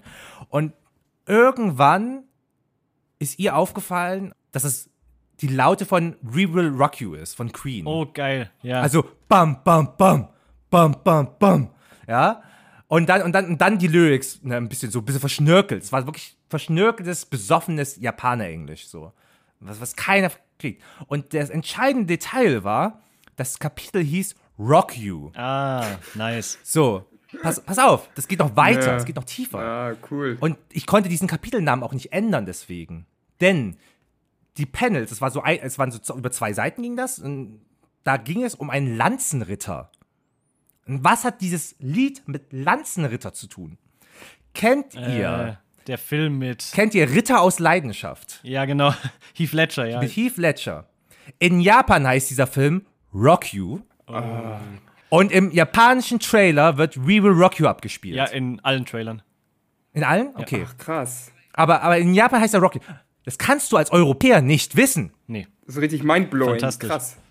So eine richtige. Rabbit Hole-Geschichte. Ja, und dann das ist dann so ein Ding, okay, dann sag ich, gut, mach ich eine Fußnote. Das musst du erklären, es funktioniert nicht anders. Du musst diese Verbindung mit Ritter aus Leidenschaft erklären, warum hier ein Lanzenritter ist und warum We Rock You gezeigt wird. Ähm, hast aber jetzt, wie du sagst, Chainsaw Man, Peter Grill ähm, oder sowas. Manche Witze funktionieren einfach nicht. Weil, wie gesagt, du hast dann Wortwitz, dann suchst du halt, was ähnlich klingt, also oder dieselbe Message vermittelt damit es halt witzig wird. Wie gesagt, wenn, wenn du es erklären musst, ist es halt irgendwie lustlos. Auch ein bisschen langweilig. Klar Elite- Elite-Leute immer mal ein bisschen abwerten, aber du hast halt solche Leute, die sagen, hey, es muss so nah wie es geht, eins zu eins am Original sein. Aber, aber das ist ja auch nicht Sinn und Zweck, denn in Japan wurde ja damit, es wurde ja so geschrieben, um etwas zu äh, bezwecken, um diesen Witz zu bezwecken. Wenn du aber dann im Deutschen diesen, diesen, diesen, diese Wirkung gar nicht hast, dann hast du es ja verkackt eigentlich. Deswegen ist diese freie Natur einfach ganz wichtig. Genauso im selben Werk, die mit dem Teufel tanzt, ähm, gibt es ein, zwei Stellen im Manga, wo zensiert wird, wo also eigentlich, was ich, Nippel sind. Und darüber hinweg steht dann so ein Slogan zum Beispiel, da steht halt, äh, wa- was steht da? Ähm, Kadokawa ist ein guter Verlag übersetzt oder so. oder äh, irgendwas ähnliches. Beziehungsweise nicht Kadokawa, sondern äh, das Magazin, wo es erschien. Und ich habe mir dann die Freiheit genommen, ich habe ist ein guter Verlag gemacht.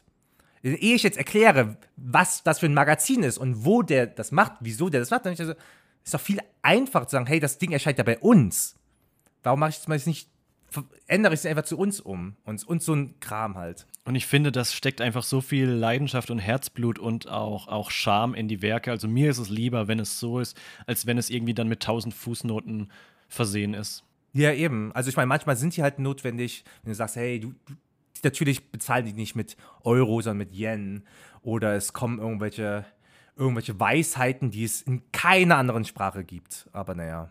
Und bei welchem Titel, den du betreut hast, würdest du sagen, dass am meisten Antu drin steckt? Am meisten anzu. Das ist schwer. Das ist schwer. Steht immer. Das sind, das sind, das sind alles die Babys von einem. So, also kann, das ist so. Klar macht man auch Titel, wo du sagst, hey, da, da, das ist dein Nummer 1 Titel. Also, so, man sagt ja, man hat keine Favorites zwischen seinen Kindern, aber das ist gelogen. Das, Lüge. Das immer, das ist immer Favorites zwischen deinen Babys. Ich weiß, dass ich Favorite Kind von meiner Mutter bin. Punkt. Ich bin auch Favorite meiner Mutter, aber ich bin auch Einzelkind. Wer ist dein Favorite? Ähm, ah, es ist echt schwer. Es sind alles so, wo du sagst, ja, ich steck, ich stecke überall drin. Ähm, zu, zu, aus anderen Aspekten zum Beispiel. Also zum Beispiel bei Solo Leveling habe ich so viel gemacht, da ich, da ich Hardcore Solo Leveling Fan bin, den, äh, den Manga ja, äh, den Webtoon und die Novel ja auch zu uns gebracht habe, habe ich eine ganz andere Sicht drauf, weil ich, ich habe das Ding komplett gelesen schon, die, die äh, Übersetzung, die offizielle damals und ähm, also von der Novel und dachte, hey, geile Story, wird noch cooler, müssen wir weitermachen und da habe ich einen ganz anderen Blick drauf. Ach, also hast du quasi Solo Leveling nach Deutschland geholt, kann man das so sagen? Oder? Kann man, ich habe Jo und Johannes auf den Tisch gelegt ja. Ah, okay, krass. und gesagt, hey, lass mal, lass mal machen. Und die beiden natürlich auch mit, hey, das sieht geil aus. Ja, gucken wir mal, wie wir rankommen, ne? Damit hast du auf jeden Fall die nächsten Gehälter gesichert. Ja, ja, ich habe meinen ich hab mein, So wie der durch die Decke äh, geht. Arbeitsplatz gesichert.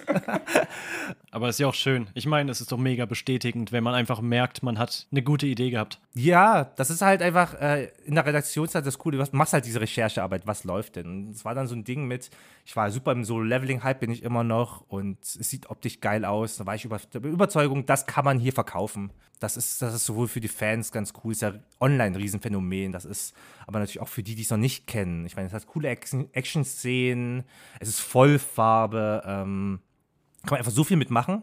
Und es hat halt auch die beiden überzeugt sehr schnell, dass man sagt, hey, wir, wir müssen das irgendwie rankriegen. Und haben wir ja auch bekommen. Ja, und äh, ja, da zum Beispiel gucke ich halt, es ist natürlich, da stecke ich drin, stecke ich halt nicht drin. Da gucke ich halt, dass es so, die Charaktere so sind, wie ich sie mir vorgestellt habe. Aber irgendwo sind, sie, sind das, ich das ja nicht, sondern die Charaktere. Andererseits hast du ja auf einer anderen Art und Weise wie bei Die mit dem Teufel tanzt, weil ich da natürlich, das Ding hat so eine Metaebene an Witzen, ähm, wie zum Beispiel mit äh, Verweise auf Verlage, du hast Parodien, Anspielungen auf andere Werke, richtig viele, deswegen strotzt nur so davon. Ähm, dass ich mich, dass ich da natürlich wieder ein bisschen kreativ werden muss. Da das stecke ich wieder drin, aber auf einer ganz anderen Art und Weise. Deswegen ist es ganz schwer zu sagen, da steckt ganz viel von mir drin, weil ich einfach überall anders drin stecke. Das, dadurch aber nicht mehr oder weniger. Also zum Beispiel auch ganz witzig, weil ich gerade über das Werk rede, nicht weil ich drin stecke. Die von Teufeltanz, erster Band, hat eine Farbseite. Das ist mir bei der Bearbeitung nicht aufgefallen. Aber wirklich, die erste Seite ist einfach nur so eine Art, äh, ich habe es nicht vier Farbseiten oder so, ist, äh, wo, wo, die Hauptfigur ähm, äh, Lilly auf, äh, am Tisch sitzt und so, und dann blätterst du weiter und dann hast du halt einen Lehrer oder so. Und wenn du genau hinguckst, hat der bunte Nippel. Das gesamte Panel ist, ist, ist, ist schwarz-weiß, aber die Nippel sind leicht ein Hauch von rosa. Von dem, von dem männlichen, ist ein männlicher Lehrer. Deswegen geht das. Aber, aber es sind so, so, so dumme Sachen, die einem einfach nur, du, du machst das Buch auf und findest immer wieder so dumme Sachen. Auf dieser Metaebene arbeitet dieser Manga. Auch mit, auch optisch, mit Wörtern genial. und ja. Ist einfach, einfach genial, der Manga. Wo man sich ein bisschen austoben kann.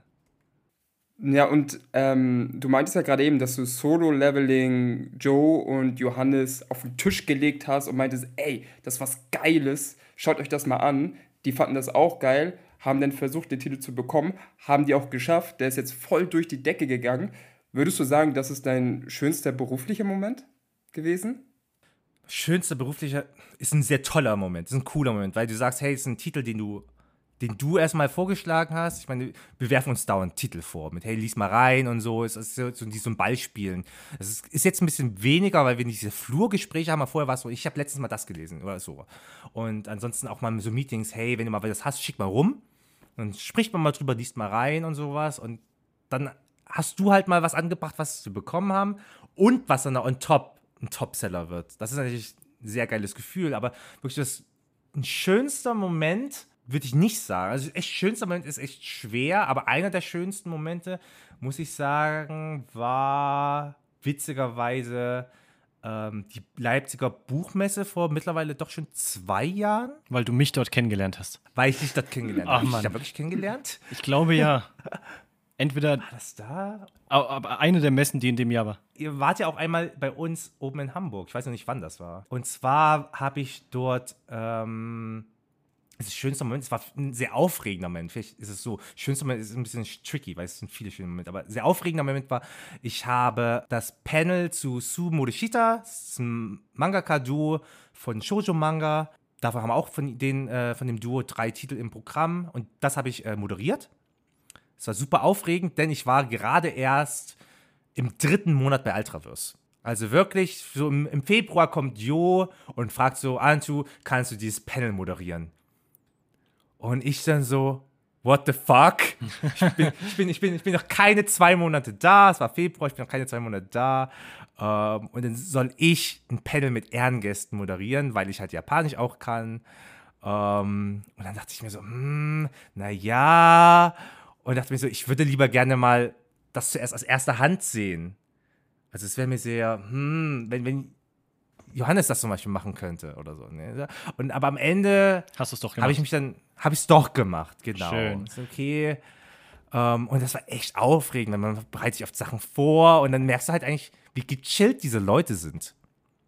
Gehst mit denen zusammen frühstücken und die sind super gechillt und eigentlich würden die alles mitmachen, die coolsten Leute. Also auch andere Gäste. Ich habe ja auch noch ein paar andere Ehrengäste kennengelernt in der Zeit, aber, aber es sind ja meistens die, die Verlagsmenschen, die so dieses, diesen, diesen strengen Blick haben und die, äh, die Zeichner selbst sind alle super gechillt und wir hatten eine schöne Zeit auf dieser Bühne.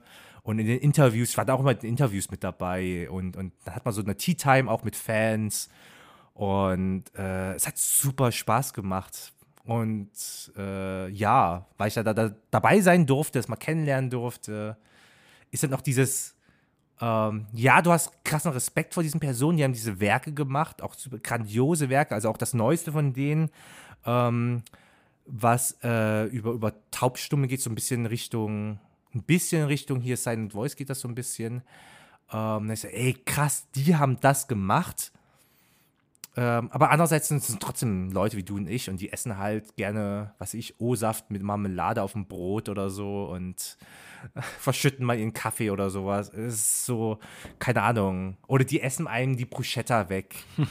ähm, ja, wir, wir hatten echt einmal äh, einen Abend mit allen zusammen gegessen und dann kamen die Vorspeisen und ich saß le leider, es war super cool und so. Ich saß zwischen Jo, also rechts von mir war Jo, glaube ich, und links von mir war Jibu-san, das war ähm, der Chefredakteur der, des Magazins zumindest, bevor ich jetzt ein falsches Magazin nenne. Und gegenüber von mir saßen halt noch ein paar andere Japaner, unter anderem auch die Ehrengäste und so. Und deswegen habe ich viel gedolmetscht in dem Moment, einfach weil ich zwischen den Leuten saß, ne? Und, und konntest selbst nicht essen. Und kam langsam zum Essen. So, so nachdem, wenn die anderen kurz gegessen haben, habe ich. Und dann ging meine Bruschetta rum, weil, also, also ich, weil ich im Dolmischen war, habe ich das nicht ganz gesehen. Da kamen die. Und letzten Endes, weil die keiner beansprucht hat, lagen die vor den Sensei. Mm. Und dann haben die Sens, die beiden Sensei haben da angefangen, meine Bruschetta gegessen zu essen. Du kannst, du kannst doch schlecht dann zum Sensei sagen, stopp, das ist meine Bruschetta. Nein, ich habe die, die essen lassen. Schotomate. Schotomate! Ja, also, ja, dann so habe ich, hab ich meinen Bruschetta nachgeweint. Ähm, aber ja, es ist ein gutes Opfer gewesen. Ja, das war es doch wert. Also wirklich, ich kann mich voll, voll krass in dich reinversetzen und auch wie das gewesen sein muss, weil ich war 2019 auf der Animagic sehr, sehr viel am Ultraverse stand wegen Goblin Slayer. Und ich habe mir das Panel angesehen, ich habe mir das Shikishi abgeholt und allein das diese Nähe zwischen dem Light Novel Redakteur und dem Mangaka und den Fans und euch, das war so eine wirklich krasse wholesome Atmosphäre, die einfach Spaß gemacht hat und auch wie lustig und offen ihr eure Panels geführt habt. Deswegen, ich, dass das zu deinen schönsten Momenten gehört, glaube ich dir sofort. Aber jetzt hauen wir hier die harte Sensationspresse raus. Was war dein schlimmster Moment bisher? Mein schlimmster Moment. Ähm, ich glaube, mein schlimmster Moment klingt super trivial. Ich saß, ich, ich, ich weiß nicht, welcher Band es war. Es war nicht schon wieder Takagi-san. Ich habe den Band fertig gelettert gehabt, bekommen und habe dann äh, die normale Textbearbeitung gemacht. Also, wie ich von uns meinte, wie kriegt man das schön rein, so damit es optisch alles gut aussieht. Vom Groben, also optisch, ich meine jetzt nicht die Soundeffekte, das war für die Herstellung, die Grafik verantwortlich, aber halt so inhaltlich. Und war damit schon halb durch. Und dann schmiert man den Rechner. Nein, der Klassiker. Und die gesamte Arbeit, ich habe das, das halbe Buch schon über die Hälfte durch und durfte von vorne anfangen. Das war mein schlimmster Moment. Das war echt so.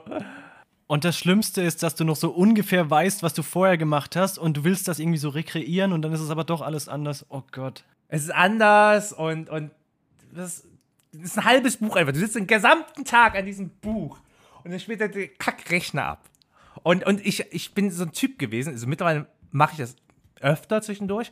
Ich speichere halt nicht zwischendurch bin so so Typ, ich speichere am Ende. Mm, okay. Das ist aber auch bei Videospielen ganz schlimm. Deswegen mag ich Autospeichern eigentlich ganz gerne. Ich fange, jetzt habe ich dadurch die Angewohnheit, weil es mittlerweile auch schon zwei, dreimal passiert ist. Also es ist nicht das erste Mal. Also es war das erste Mal, aber nicht das letzte Mal.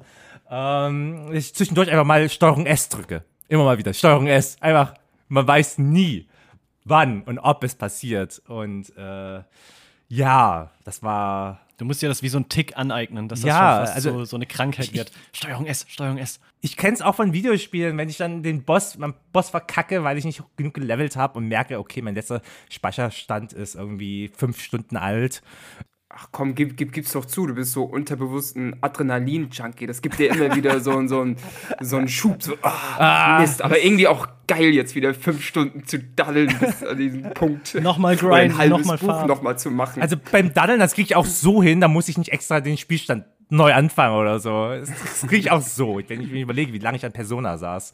Einfach nur, weil es so viel zu tun gab.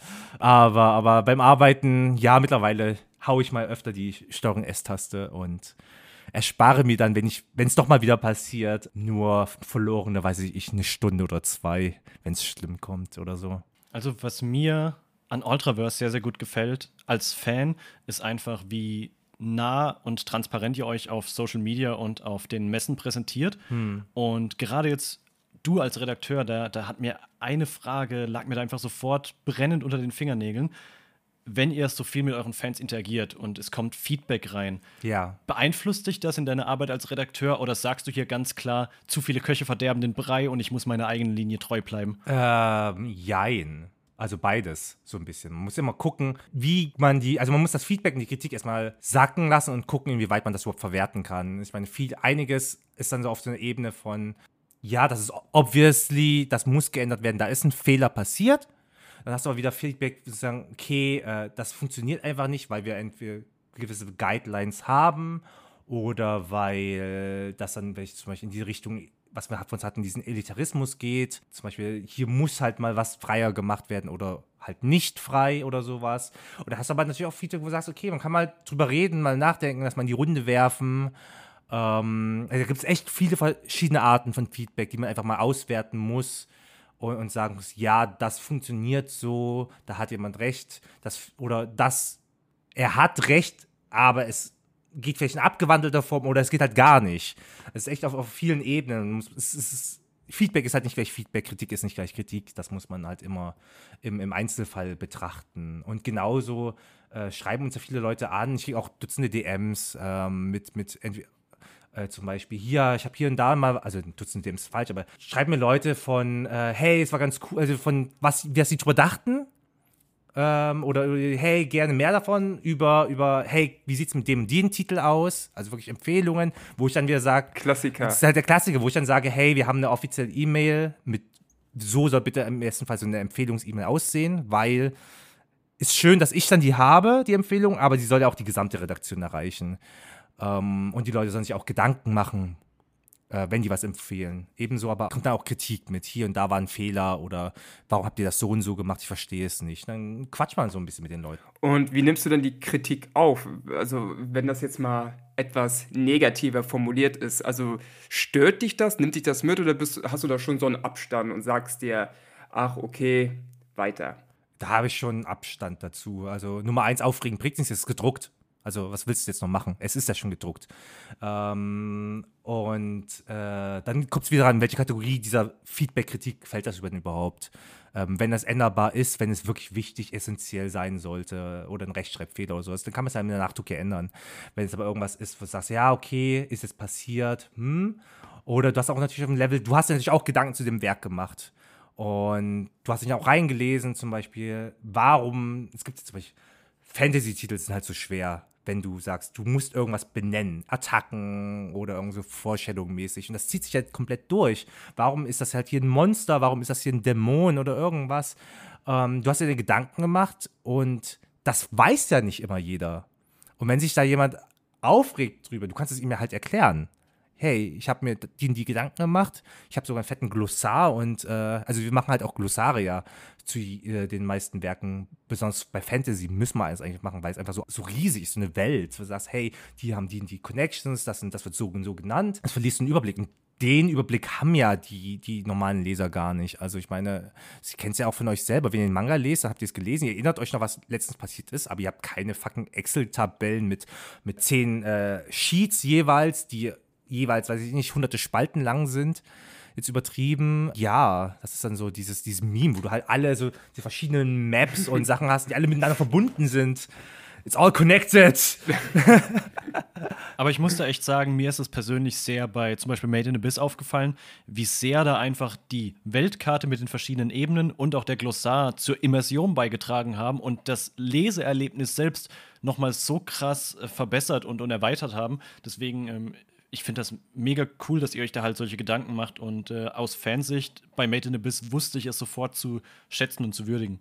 Ja, also ich meine, der Fan, es, es, geht darum, der Fan soll ja beim Lesen Spaß haben. Ich meine, klar, manche lesen es, also jeder liest dann Manga oder auch ein Anime anders. Das heißt, manche wollen einfach kurz unterhalten, lesen schnell drüber, andere äh, analysieren jedes Panel und so. Aber trotzdem wird nicht jeder den selben Einblick haben, weil natürlich der Mangaka hat ja noch ganz andere Gedanken, die vielleicht nicht zu Wort gefasst sind oder die ganz, die du nur mit einem gewissen Blick dann vielleicht findest. Und zum anderen soll der Leser ja auch unterhalten werden. Der soll ja, nicht jeder soll ja überanalysieren müssen, damit er die, die, die Story versteht. Du sollst ja kein Handbuch vorher lesen, um erstmal die Story zu checken.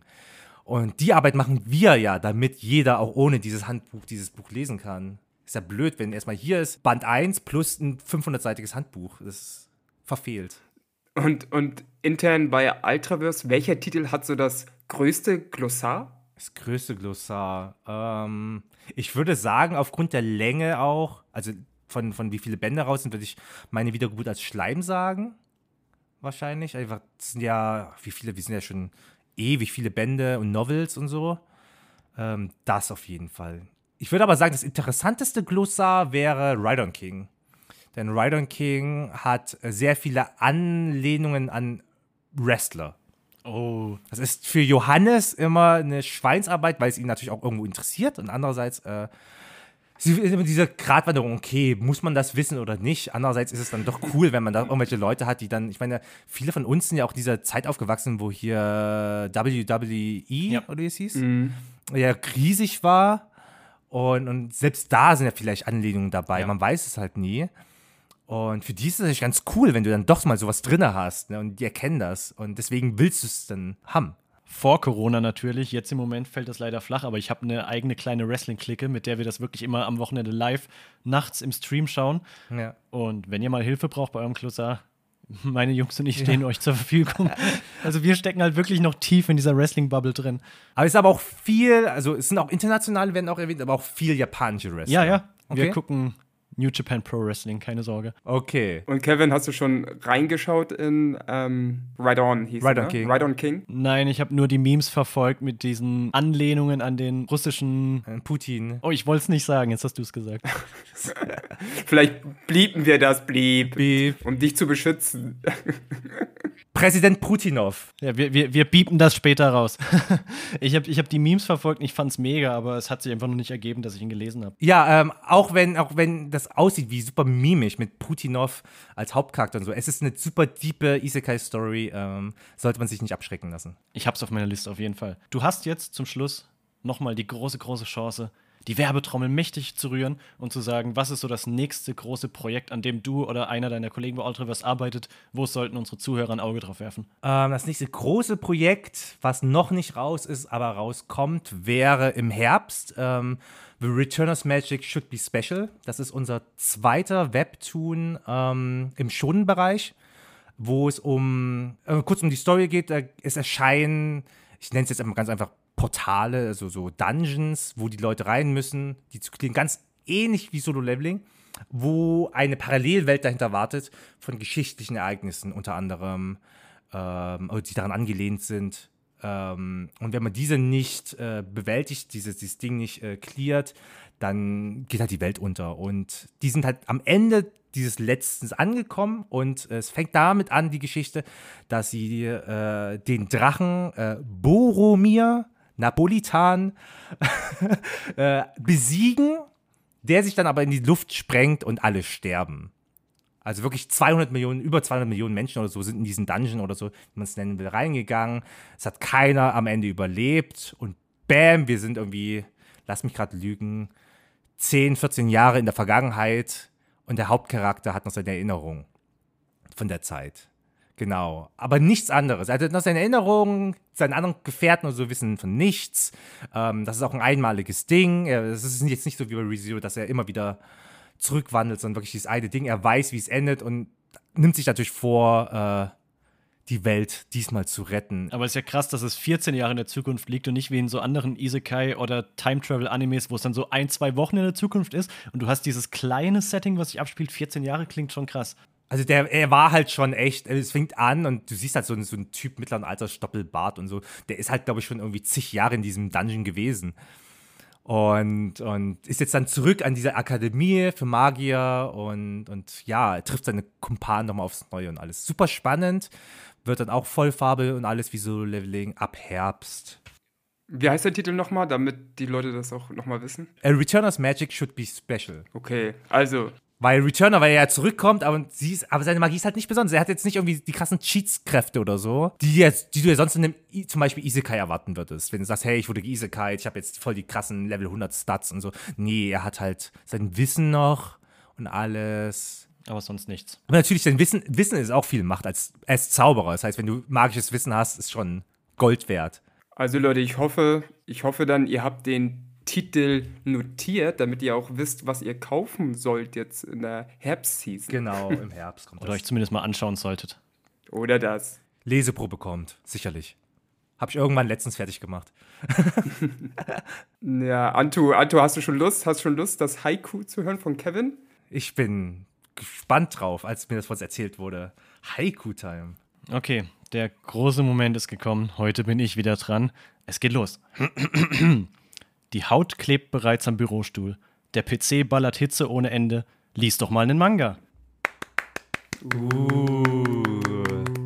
Habe ich hier einen Manga liegen? Nee, nee. Sonst, sonst hätte ich direkt reingeblättert, weil ich ich so ich blätter jetzt gleich hier. Ich habe hab immer was rumliegen. Ich blätter jetzt mal rein. Immer dieser Haiku-Time ist immer ein Highlight. Immer mal, Oh Gott, mein ganzer Körper schüttelt sich noch vor Fremdscham, aber es ist okay. Wie seid ihr drauf gekommen? Betriebsgeheimnisse. Nein, ähm, wir wollten halt einfach so einen lockeren Rausschmeißer haben und bisher hat sich noch niemand drüber beschwert, also behalten wir das Ganze erstmal bei. Okay. und so kann man sich auch kreativ austoben, ne? Ihr, wo- ihr wollt einfach nur, dass die Leute den, den Haiku hören und äh, also das Haiku hören und dann so cringe und legen einfach auf. Das ist ein guter Rausschmeißer, der perfekte Rausschmeißer. Das ist wie wenn die Disco dann um 5 Uhr morgens Hit Me Baby One More Time spielt und alle wissen so, okay, it's time to go. Oder von Pink Panther, wer hat schon an der Uhr gedreht. Uhr gedreht? So. Ist es wirklich schon so spät? Oh mein Gott, ich habe ja, das ist so schlimm, du, du, du reißt gerade traumatische Erinnerungen auf. Ich habe ja meine Ausbildung beim Mediamarkt gemacht. Und das war damals tatsächlich auch dann immer um 20 Uhr, lief das durch den kompletten Mediamarkt und die Leute wussten, sie müssen rausgehen. Ach Gott. Und so nach drei Jahren, also so eine Standardausbildung geht ja drei Jahre, da kannst du den Song irgendwann nicht mehr so wirklich hören. Aber Oh schön, schön. Nein, äh, Antu, es war mir wirklich eine Riesenfreude. Du hast so viel über dich erzählt. Es hat mega Spaß gemacht, mehr über dich zu erfahren und deine Arbeit. Es hat mir Spaß gemacht. Und die ganzen Anekdoten, ey, boah, jetzt weiß ich, wer du bist. Jetzt weiß ich noch mehr, wer du Wir bist. wissen alles Du. über dich. Mein, meine Daten sind überall. Oh mein Gott. Deswegen, äh, Justin, Antu, es war mir eine Freude. Ich sag's immer wieder, aber es war mir wirklich eine Freude. War mir eine Ehre. Nee, mir war, auch, mir war es auch echt eine Freude, mit euch hier zu sprechen, wie ich schon anfangs meinte. Highlight des Tages und hat sich bewahrheitet. Ja, auf jeden Fall. Wir sind auch mit anderthalb Stunden echt eine Überlänge gegangen, eine halbe Stunde länger als sonst. Aber es hat sich gelohnt. Dementsprechend kann ich nur sagen, hört uns auch bitte in zwei Wochen wieder zu. Wir werden euch natürlich über Social Media wieder äh, auf dem Laufenden halten, was so passieren wird und wer der nächste Gast wird. Deswegen haut rein und bis bald. Tschüss. Tschüss.